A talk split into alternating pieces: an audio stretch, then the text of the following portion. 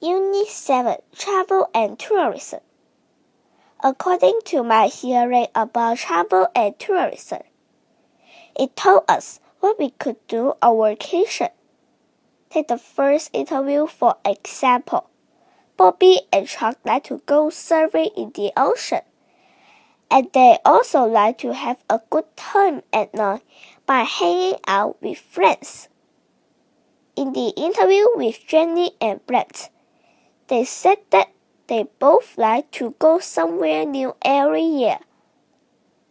The difference was that Jenny liked to try the food in the new country, but Brett enjoyed meeting people over there.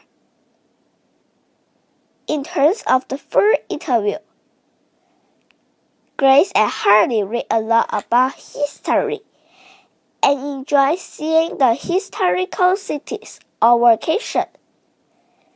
They also like to take pictures because they both have very nice cameras.